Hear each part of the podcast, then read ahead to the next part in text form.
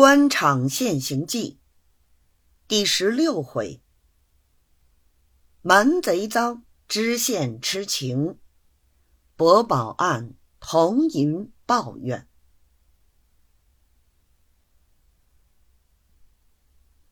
却说建德县捕快头，自从建在船上，充当一名半当，又自己改了名字，叫做高升。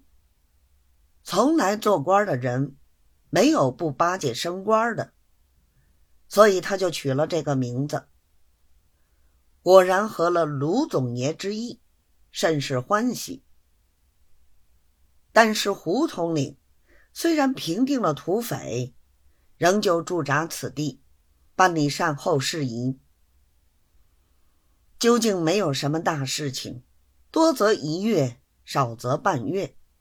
只等上头公事下来，叫他回省，他就得动身。卢总爷自然也跟了同去。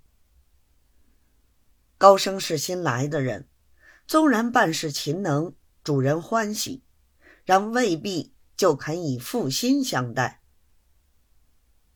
捕快直司拿贼，乃是自己分内之事。在这几天里头。如何就能破案？心内好不踌躇。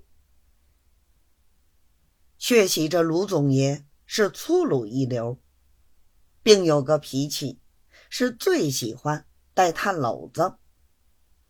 只要人家拿他一派臭恭维，就是牛头不对马嘴，他亦快乐。高升是何等样人？上船一天。就被他看出苗头，因此就拿个主人一顶顶到天上去。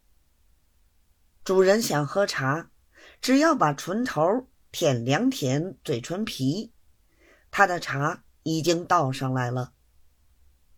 主人想吃烟，只要打两个呵欠，他已经点了灯，并打好两袋烟，装好伺候下了。